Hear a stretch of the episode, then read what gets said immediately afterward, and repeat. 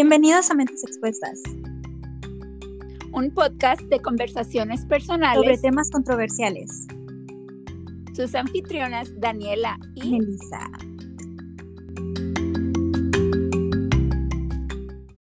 La maternidad puede ser una experiencia maravillosa para algunas y terrorífica para otras.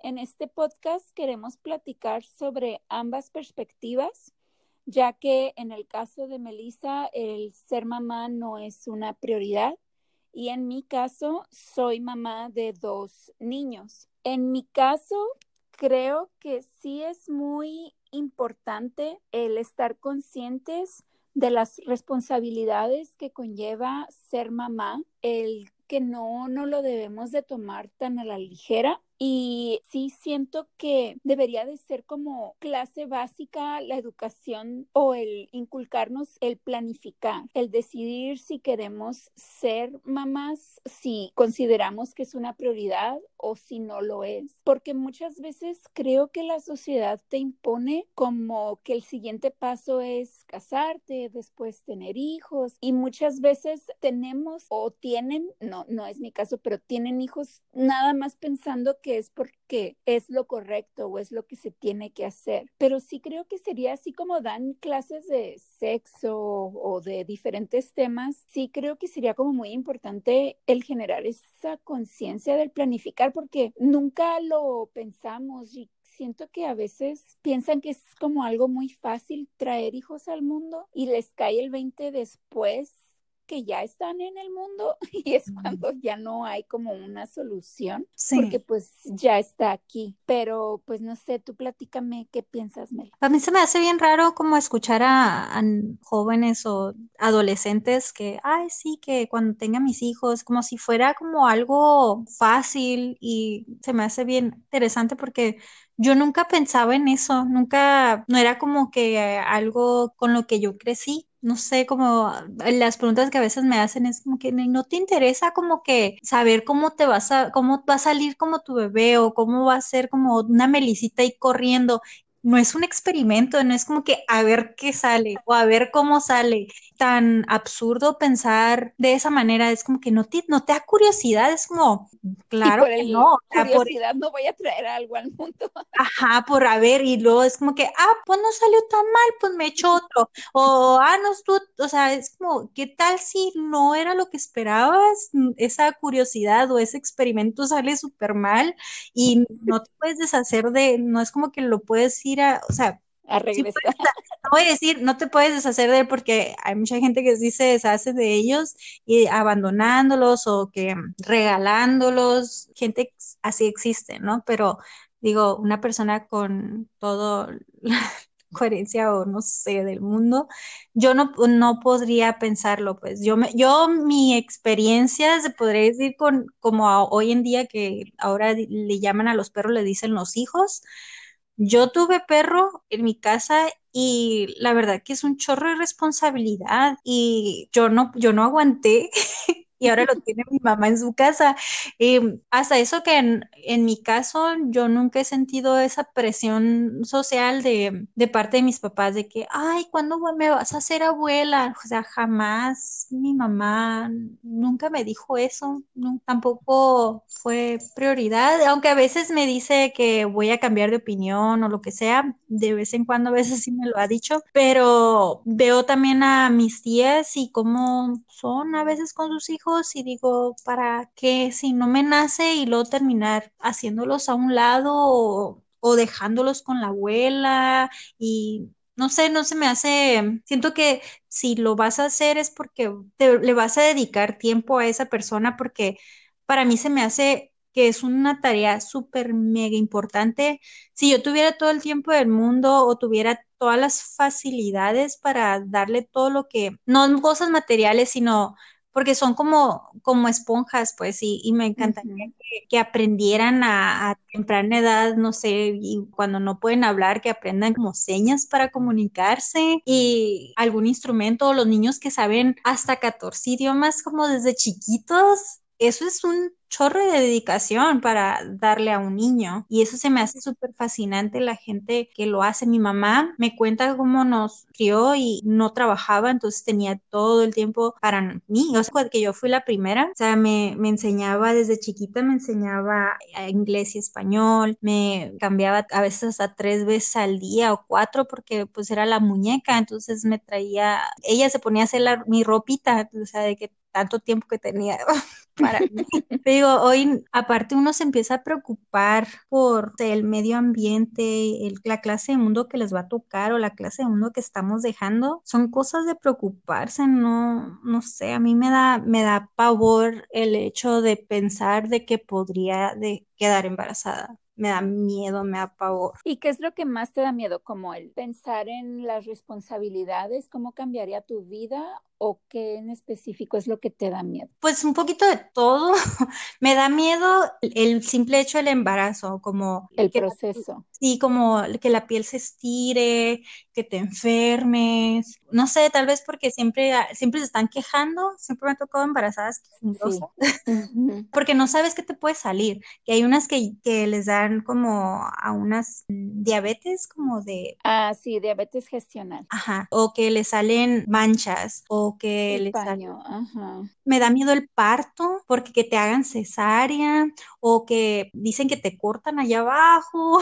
Sí. Y, y, si bien te va porque a, a, una de mis tías no le cortaron y se rasgó toda. Santo Claus. Entonces, para que eso sanara, pues obviamente no le pueden coser porque pues se rasgó, que si te cortan, pues luego te cosen, ¿no? Pero de todas maneras es como, qué, qué horror, pues y después del embarazo es de que te duelen ¿no? las cheches porque no están acostumbradas a que te esté succionando. Ay, sí, eso de la amamantada es algo espantoso. No, o sea, para mí se me hace de miedo todo ese proceso. El no dormir, dormir es muy sagrado. Por ejemplo, yo, mi piel es de lo peor, que me operaron y se me hicieron una cicatriz súper feo, entonces solo imaginarme con el embarazo. de que porque hay gente que tiene la piel muy elástica o que cicatriza muy bien y yo no soy de esas personas. Nunca he sido gorda y tengo estrías en las piernas y en las pompis y en las caderas y ahí pues simplemente el crecer es tu tipo de piel el que te va a querer, te va a querer como sea. Sí, pero yo no quiero. es como un tatuaje. Es algo marcas que yo puedo evitarlas y o es mi decisión quererlas. No tiene que ser la decisión de alguien más y que porque me quiera así me voy a tatuar, ¿no? Es una decisión muy personal el que yo quiera marcar mi cuerpo. Da miedo lo que sigue del embarazo, las desveladas y pues no habla el niño y que, tiene y, y, había visto una frase que era el tener un hijo es como permitir tener tu corazón por la calle, afuera de tu cuerpo. Sí, por eso es como, por eso le llaman amor incondicional, porque es un amor al que tú no debes esperar nada a cambio. O sea, es un ser humano que un día se va a ir y, le va a valer no, y que le pase algo. Sí. Es tu, corazón, es tu corazoncito ahí, o sea, y se muere. Junto con una, una parte de ti se va a morir, te mueres, te, pierde. Entonces, es, algo que digo, no sé si podría, no sé qué pasaría, como yo he visto desafortunadamente, ¿no? Eh, familiares que mueren sus hijos o me tocó un accidente y es algo espantoso, ¿no? Mm, lo vi, lo vi en mi, enfrente de mi cara y yo no sé, como que eso me traumó mucho, yo no podría, o sea, eso no sabías cómo lidiar con eso, ¿no? sé cómo podría. Eso es una, no puedo con conmigo misma de mis propios gastos y no es como que, oh, sí es que quiero viajar, no viajo. apenas puedo conmigo misma, pues imagínate, pañales y, es un gastadero de dinero. Había, no sé ahorita cómo esté, me imagino que más gastos, había un artículo que decía sobre cuánto gastabas a, través del año de, de, un niño. Ah, sí, me lo mandaron, alguna vez lo vi. un chingo de dinero. Sí, un chorro de dinero que te podrías pagar un vuelo a la luna. Era algo exagerado porque pues tienes que pensar no solamente ahorita que está chiquito, o sea, porque dicen, ah, los 18 se va de la casa. Claro. No. O sea, hoy en día, ya como está la economía, ya hay 30 años y todavía están viviendo en la casa de sus papás porque está bien difícil allá afuera, no es cualquier cosa, o sea, de que les, tienes que ayudar, les vas a tener que empezar a hacer un ahorro, a un ahorro desde que están chiquitos para poder pagar la universidad que ellos quieran, o sea, no es como que, ah, pues si quiere estudiar, pues que, que trabaje, no, tú quisiste tener un hijo y sabías las responsabilidades que venía con ello. El problema es que no muchos las saben. Exactamente, que voy a andar pensando en tener un hijo, no estaría en lo más cuerda, y si sí quiero viajar, pues es cuando más podría, porque no tengo esa responsabilidad. Ahorita estamos todos los días tan cerca de una nueva guerra, en donde sea, epidemias donde sea, hambrunas por donde sea, sequías o el clima que está cambiando, no sabemos de inundaciones, no hay nada, es un mundo bien incierto. Cada día peor. Y lo más triste es de que la gente no le da la importancia, les vale chorizo. Entonces ven cómo está a su alrededor. ¿Qué tal si me toca tener una niña con todo lo que está pasando en México? ¿Crees que me van a cargar? digo, la, inseguridad es otra cosa. ¿Qué, ¿Qué, clase de vida le voy a dejar? Me da miedo salir a la calle. Estamos sobrepoblados. ¿Por qué le voy a agregar algo más? Si puedo ayudar al planeta, mínimo uno menos. y luego digo, bueno, si algún día yo quisiera ser mamá, porque ser mamá para mí no es necesariamente es como parirlo. Hay muchos niños allá afuera que necesitan que alguien tenga el valor de darles una segunda oportunidad, darles la educación que tal vez no van a poder tener agregando otro más se me hace como hasta un poco egoísta en mi punto de vista, porque ah, yo quiero que sea mío, o ah, yo quiero verme a mí, y ah, que es como muy diferente porque sale de ti. Cuando tienes mucho amor por dar, hay mucho donde esparcirlo en el mundo. Sí me pongo a pensar en todas estas opciones que es el ser madre y no me quiero aventar nomás porque la sociedad me dice, es que pues eres mujer, para eso fuiste, o que Dios dijo que teníamos que poblar la tierra, ya lo hicimos, no necesitamos más. Está sobrepoblada. ya logramos esa meta, ya ponle condón y para que pare el... Y amárrate ahí.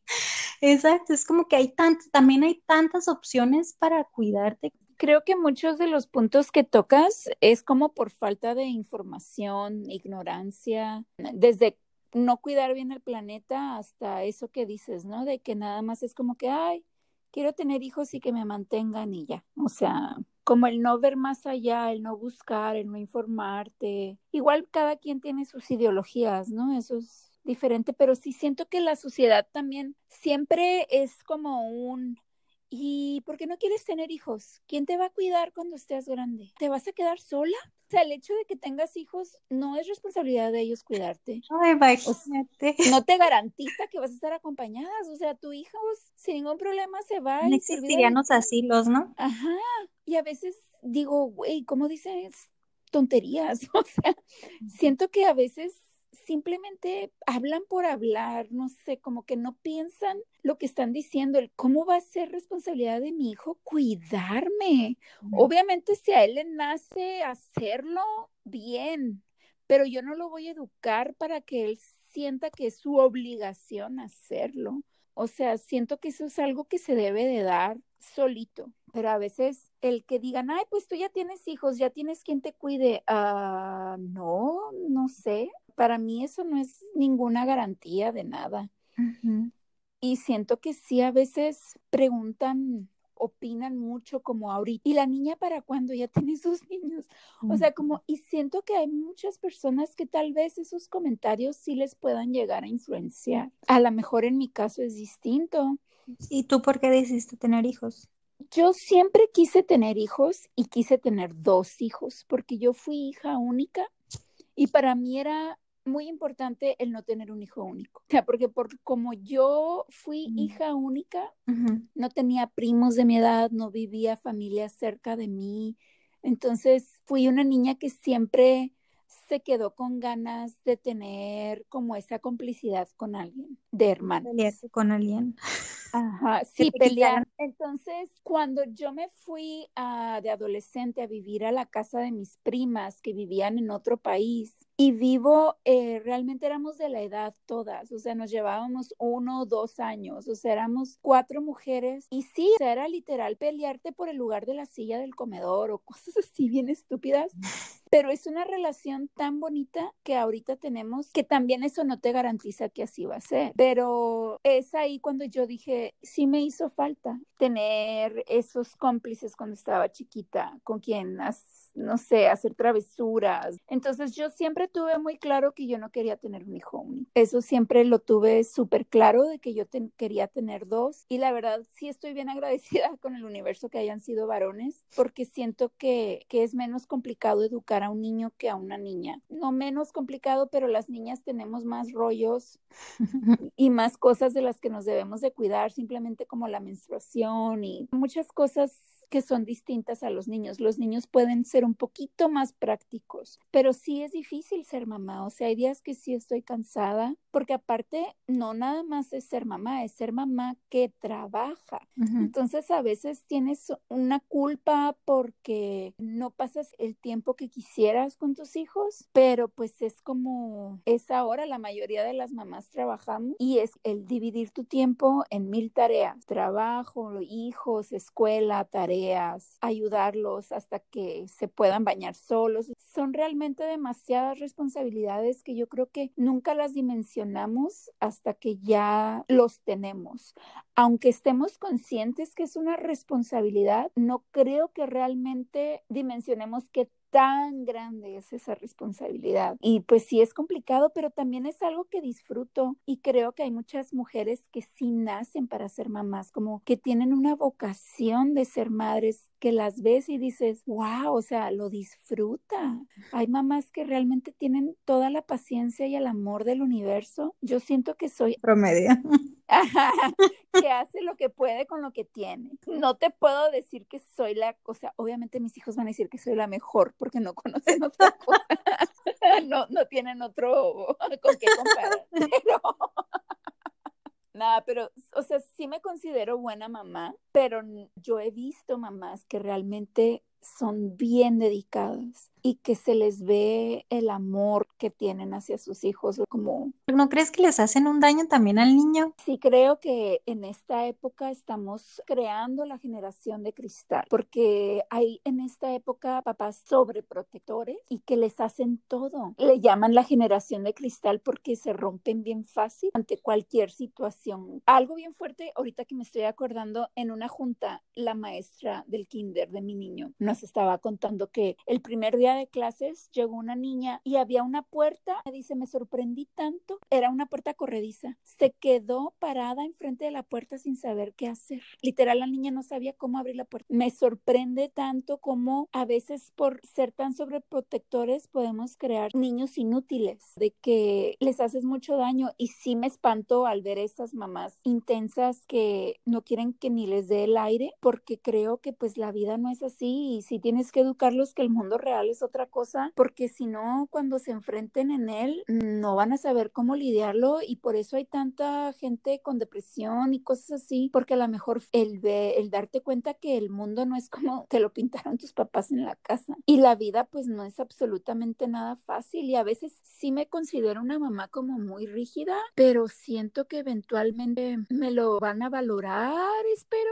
Mis papás fueron estrictos y la verdad que muchas veces no lo entendemos pero ya que estamos grandes digo, ah, pues no salí tan mal.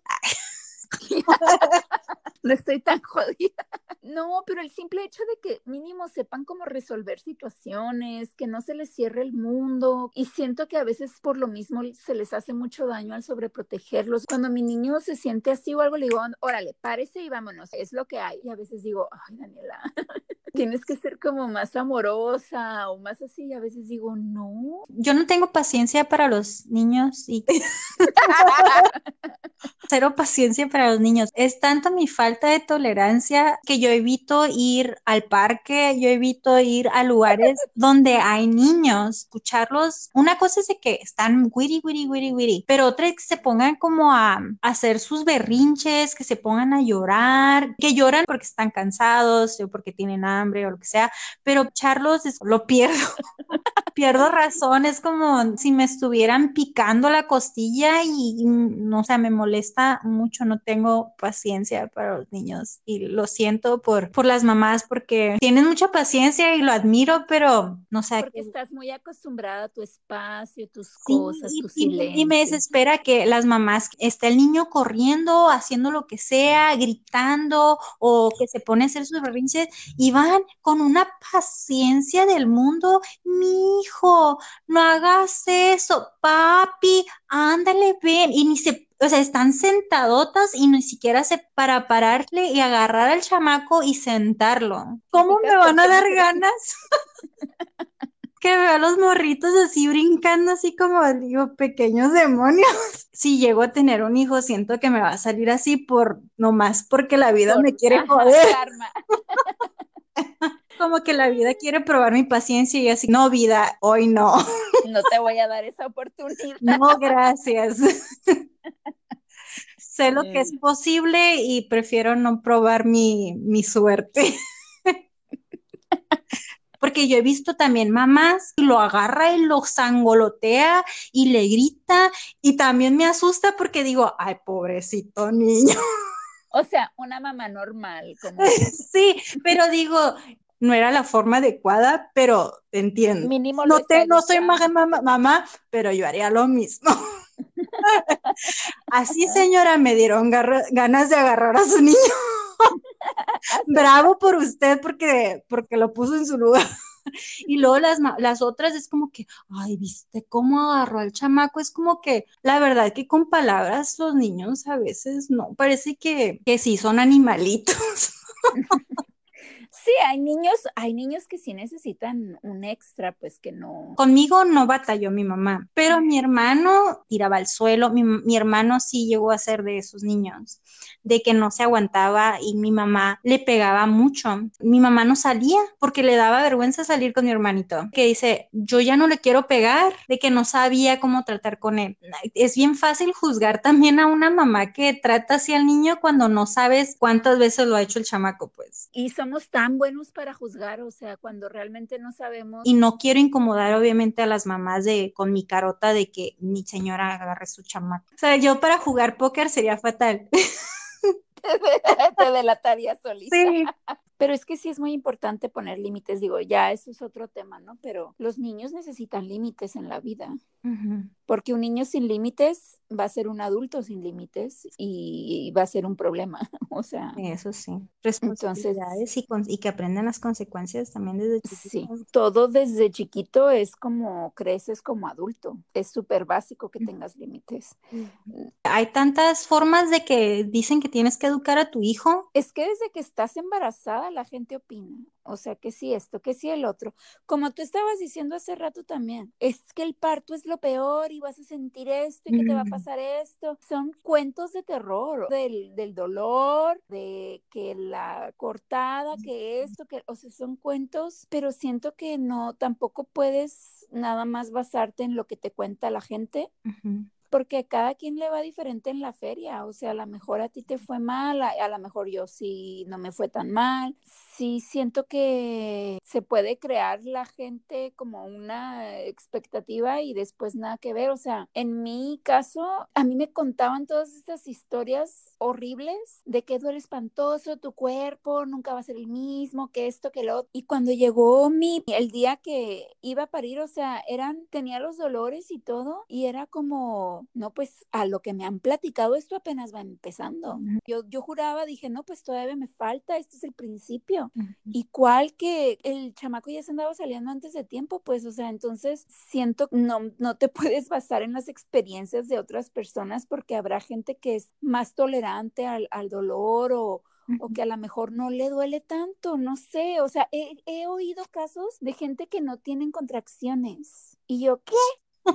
pues eso como dices de que las experiencias de cada quien, pero la verdad que mis respetos por las mamás, pero no es para mí y tampoco se me hace justo de que porque a ti te gusta y ha sido lo más bonito de tu vida, no me lo quieras atascar porque yo no lo entiendo, porque ah, es que eres bien egoísta, o ah, es que no entiendes, ya un día y que tu pareja te va a convencer y es por qué. Siento que eso es como parte del medio de mi miedo al cambio de alguien que piense diferente que tú, como por eso buscan como esas ideas que no tienen nada que ver. Pero hoy en día muchas de mis amigas no quieren tener hijos o no tienen hijos y no está en sus planes tener hijos. Pero se me hace bien padre eso, pues de que haya más mujeres que ya tengan el valor valor, conciencia de decir, no quiero, que sepan que pueden tomar la decisión, que está bien decir, no quiero tener hijos, porque sí ha sido algo difícil como mujer el que digas, no quiero tener hijos te empiezan a juzgar o a querer decir por qué, tu cuerpo está hecho para esto. Entonces, el que se rompa como con esos prejuicios de que lo tienes que tener, que ya estemos conscientes que es una opción y que es una decisión y que no es una obligación. Si escuchas a alguien que dice que no quiere tener hijos, no hagas preguntas, mm, es su decisión y, punto, es, mi decisión y si, me, y si me arrepiento, pues... Es mi pedo. Fue mi decisión, ¿me entiendes? Exacto. Siento que hay mil opciones allá Aparte, siento que también, sorry, también hay parejas que a lo mejor no pueden tener hijos y que a lo mejor están con esta batalla o lidiando con esta situación porque sí los desean y no y siempre la gente, ay, o sea, ¿y por qué los hijos para cuándo? Y a veces digo, tú no sabes qué situación está lidiando esta persona. Se me hace a veces que se sientan con derecho de opinar sobre el tema, no te debería de importar, o sea, enfócate en lo tuyo. Otra cosa también que creo que es como importante, que no tengan hijos por las razones equivocadas como el que piensen que tener hijos les va a ayudar a retener al novio o que por el tener un hijo ya se van a casar contigo y van a estar contigo para toda la vida. El que busques embarazarte por las razones equivocadas, siento que puede ser una muy mala decisión y después va a ser peor porque el hombre no se va a quedar. No le agarras por aquel niño, ¿no? De que me la vida y, es como, no, tú tomaste la Cuando realmente fue tu decisión hacerlo. Y te lo digo porque que he tenido personas cercanas que han tenido hijos por esa situación y siento que a lo mejor ahorita ya no están tan del todo felices porque ya se dieron cuenta que no era la solución al problema, que al contrario se puede convertir en otro problema porque te lleva a, otras situaciones. Creo que la maternidad va mucho más allá de usar o utilizar este ser humano a tu beneficio. Y si quieres tener hijos, pero no puedes o no quieres a lo mejor como pasar por ese proceso, hay tanto niños en situación de adopción, que también es algo como muy bonito el pensar en adoptar, porque hay muchos niños que lo necesitan. Y una vez escuché una historia bien bonita de una chica que estaba platicando en una entrevista, de que ella soñó con su hijo mm. y lo conoció en un orfanato y ella cuando lo vio supo que era su hijo, que iba a ser para ella. Entonces yo digo, la maternidad va mucho más allá de que esté en tu vientre. Y es algo que justo en broma le comenté a Alfredo. Le dije, ¿y si adoptamos una niña para no quedarnos con las ganas de la niña? Sí. O sea, yo nunca me hubiera esperado como él. ¿sí? Entonces, para mí sí existe esa posibilidad. O sea, a mí sí me encantaría y es algo que yo desde chiquita siempre dije, quiero adoptar. Y es algo que no descarto. Y Alfredo no se negó, así que... Mm, mm. Hay una conocida que ella deseaba tanto tener un hijo que ella no esperó que llegara el hombre perfecto a su vida. Se hizo como inseminación. Fue a un lugar, tuvo el proceso de inseminación artificial y ahorita es mamá soltera y la verdad mis respetos, o sea, tantas eran sus ganas de vivir esa maternidad que ella lo buscó. Qué aventadas porque pues ser mamá soltera pues tampoco. No, mis respetos totalmente para las mamás solteras y más para aquellas que desean ser mamás solteras y que no tienen ningún problema con ello. Toda mi admiración y respeto porque ser mamá estando en pareja es complicado ahora soltera y aparte enfrentarte a que tu hijo o los mismos sociedad te juzgue por ser mamá soltera. Creo que como sociedad todavía no aceptamos muchas cosas y, y el ser mamá soltera es una de ellas. Espero que se hayan divertido con nosotras con este tema que tal vez lo habías considerado de tal vez no tener hijos y no te sientas mal porque no sientes esa necesidad y tal vez sientes presión. Tampoco caigas en el juego de que la sociedad te lo dice, simplemente edúcate bien, ve realmente si, si estás dispuesta a tener esta personita, espero que les haya agradado lo que les, trae, las trajimos para compartir el día de hoy.